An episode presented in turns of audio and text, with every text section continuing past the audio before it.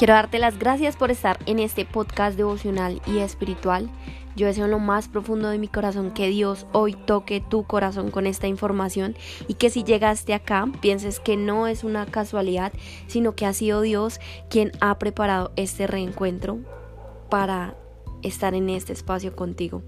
Yo creo que es así y por la declaración que me concede el Espíritu Santo, hoy yo toco tu alma y yo sé cómo la gracia del Espíritu Santo te recubre los pensamientos, te sana, te restaura, te libera y gracias a Él puedes empezar una nueva vida. Eso significa sanar, volver a nacer de nuevo.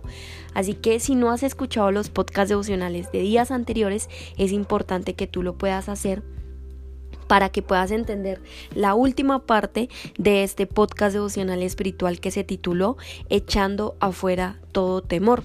Hoy te quiero hablar acerca de que el temor es un espíritu y de que nuestra lucha que está escrita en Efesios 6:12, no es con carne sangre, sino contra principados, contra potestades, contra fuerzas que ocupan un espacio en la naturaleza que nosotros no podemos sentir. Y por eso hoy nos debemos vestir con esa armadura de Dios que protege nuestros pensamientos, que protege nuestro, nuestras emociones, que nos da dirección a través de nuestros pasos al predicar y al, saber su evangelio y que no solo eso nos ha dado poder, sino que además nos ha dado un escudo, que es el escudo de la fe, con el que nosotros podemos apagar las, los dardos de fuego del maligno.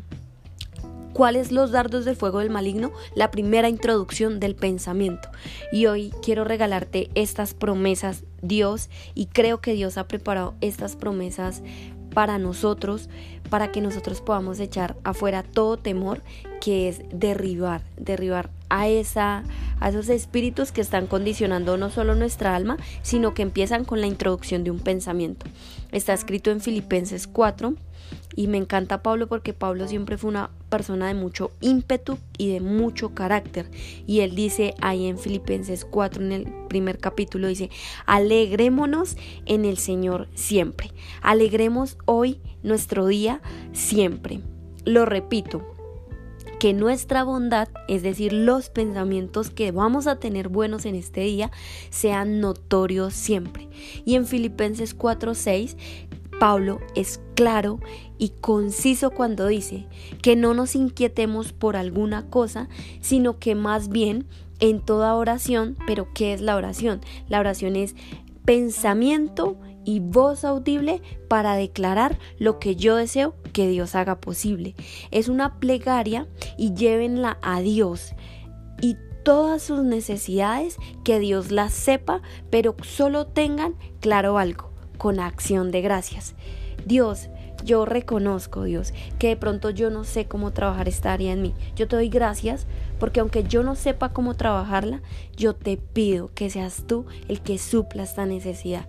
Y cuando somos agradecidos, abrimos esos campos de energía hacia la paz de Dios, que sobrepasa toda inteligencia y esa paz que no es la paz que nos han hablado en este mundo, esa paz que empieza a guardar nuestros corazones, es una paz que transpira nuestros pensamientos y en ese mismo momento nos sabemos contentar. Y este versículo que está escrito es una promesa. Yo quiero que tú la atesores en lo más profundo de tu corazón. La vamos a atesorar a ti que escuchas esta información y a esta servidora que te transmite esta información, porque es de la forma en la que nosotros experimentamos la boca de Dios. ¿Cuál es la boca de Dios? La palabra, la declaración.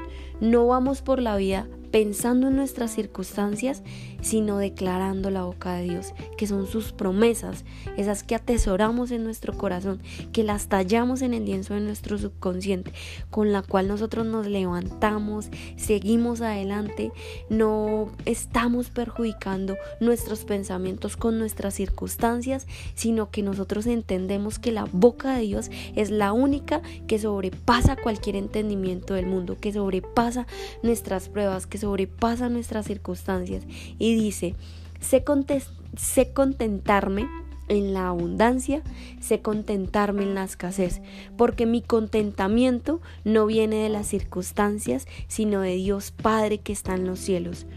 Todo lo puedo en Cristo que me fortalece. ¿Cómo yo puedo reconocer esta promesa en mi vida? Declarando en pensamiento y en voz audible y recibiendo a Jesús en el corazón. Si tú lo crees, puedes ver cómo Dios empieza a transformar tu mundo espiritual, que es tu alma, que son el corazón, que son tus emociones, y empieza a fortalecerse ese espíritu. Y esa es la primera forma de echar afuera todo temor. ¿Cómo puede alguien primero perseguir cristianos? ¿Cómo pudo Pablo primero perseguir cristianos para matarlos y luego tener una conversión que fue ese amor genuino, único y real por Jesús? Eso solo lo puede la gracia del Espíritu Santo. Lo que Pablo tuvo fue un cambio genuino de naturaleza espiritual. Y hoy lo que Dios desea en ti para sanarte y restaurarte es que tú tengas un cambio genuino en tu naturaleza espiritual que pases de ser un fariseo, que pases de tener una mente incrédula y farisea, a que puedas convertir tu alma a Jesús, porque eso significa echar afuera el temor. Y ese temor inicia con un cambio genuino en tu naturaleza espiritual. En Filipenses 2.5 dice, procuren tener los mismos pensamientos que tuvo Cristo Jesús, el cual teniendo la naturaleza gloriosa de Dios, no se consideró más que Él, no era codiciable, sino que atesoró el mantenerse igual a Dios, sino que fue humillado a sí mismo, haciéndose así obediente hasta que le costara y hasta la muerte, porque la muerte era el propósito para que nosotros pudiéramos ser libres. Por ello Dios lo exaltó de una, de una manera sobrenatural y le ha otorgado un nombre que está por sobre todo nombre. Y a través de él, solo a través de él, todos los seres del cielo, de la tierra y del abismo que son los espíritus inmundos, como la envidia, la competencia, la procrastinación, la desidia, el chisme, la pereza, el cinismo, la escasez, como muchos espíritus que están ahí, como matar, robar, juzgar, criticar, como muchos espíritus de competencia, de división y de envidia, son rotos. Y toda lengua que confiese a Jesús es totalmente sana porque Él es para gloria de Dios Padre. Y echar afuera espíritus de maldad es reconocer que Dios y su gracia sobreabundan para limpiarme. Hoy yo quiero que tú sepas que la gracia de Dios sobreabunda para limpiarte cuando tú declaras en pensamiento y en voz audible lo que tú sabes que Jesús puede hacer por ti. Te regalo Filipenses 2.1 que dice que si estamos unidos al mismo espíritu y que si tenemos las mismas entrañas de misericordia y que si nos llenamos de gozo, teniendo todos un mismo pensar, un mismo amor, una sola alma, un mismo sentimiento, no hagamos cosa alguna por espíritus de rivalidad no nos vanagloriemos en espíritus de banalidad ni de vanagloria, que seamos humildes y que tengamos a los demás que así como nosotros nos preocupamos por nuestras cosas, que también podamos con una intención genuina preocuparnos por las cosas de los demás. Y un espíritu es la introducción de pensamientos. Nuestro pensamiento saborea nuestra vida y nos hace meditar sobre las riquezas de Dios o sobre las riquezas del mundo. Ahora la pregunta es, ¿a cuál queremos servir nosotros? ¿A las del mundo, que son efímeras, inconstantes e inconscientes, que muchas veces nos dan placeres temporales, pero no nos llevan a riquezas eternas? O queremos servir a las de Dios. Un espíritu tiene la capacidad de introducirse en nuestra alma y penetrar tanto nuestro sentir sin explicación alguna. Tapa los procesos a los cuales Dios desea llevarnos. ¿Pero por qué? Porque llevarme y llevarnos a esa etapa de transformación a esos procesos a los cuales Dios desea llevarnos, es lo único que sana el alma. Lo único que yo quiero que tú sepas y que te lleves en este podcast devocional y espiritual es que la boca de Dios, su boca, es lo único que nos sana.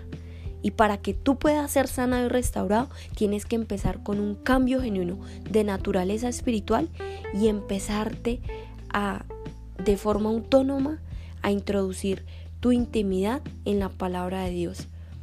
El alma es la boca de Dios. Su boca en mi boca es el más claro sentir del amor que disipa todo temor. Y está escrito en Mateo 4:5. Luego de que el diablo llevó a la ciudad santa a Jesús y lo subió al arelo del templo y le dijo, si eres hijo de Dios, el si eres era para que él dudara.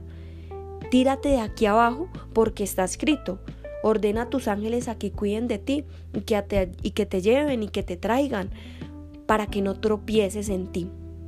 Pero Jesús respondió con toda autoridad, no tentarás al Señor tu Dios. ¿Sabes qué significa la palabra no tentar? Es decir, no dudar.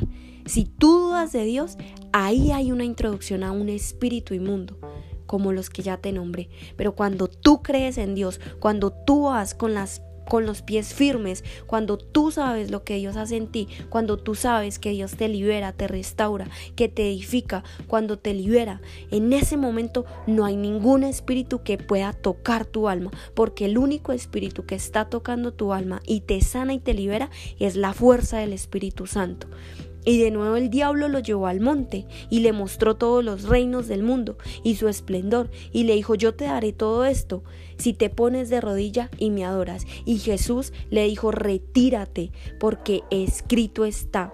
Al Señor tu Dios adorarás y solo a Él servirás. La introducción de un espíritu es porque yo coloco cosas, personas, hechos o acontecimientos que roban el primer lugar que le pertenece a Dios. No por vanagloria te digo esto, sino porque Dios desea que tú lo lleves ahí en primer lugar. Y te dejo estos tres pasos para echar afuera todo temor y empezar a transformar y que tú le des autoridad porque tú tienes sobre toda autoridad para echar afuera a la depresión, a la ansiedad, al miedo, a la escasez, a la incredulidad. Tú tienes, tú tienes la fortaleza de creer en Jesús que es vida eterna y dirección, porque tú no puedes llegar a Dios si no es a través de Él. Y uno es la boca de Dios. La boca de Dios son sus promesas que están escritas en su palabra. Cuando tú dices, no sé cómo leer la Biblia, pero yo voy a empezar, así sea un versículo diario, y empiezas a tener esa transformación y esa ubicación en Dios. Cuando no te dejas tentar, es decir, dudar, llegan a ti pensamientos que es el campo de batalla en donde se introduce el enemigo y te quiere hacer dudar de lo que puede ser Dios en ti entonces empiezas a culpar a las circunstancias. Y entonces tú echas afuera todo temor para no darle introducción a esos espíritus y no creas ídolos. Pon a Dios en el primer lugar y Dios te llevará a lugares que tú nunca has imaginado.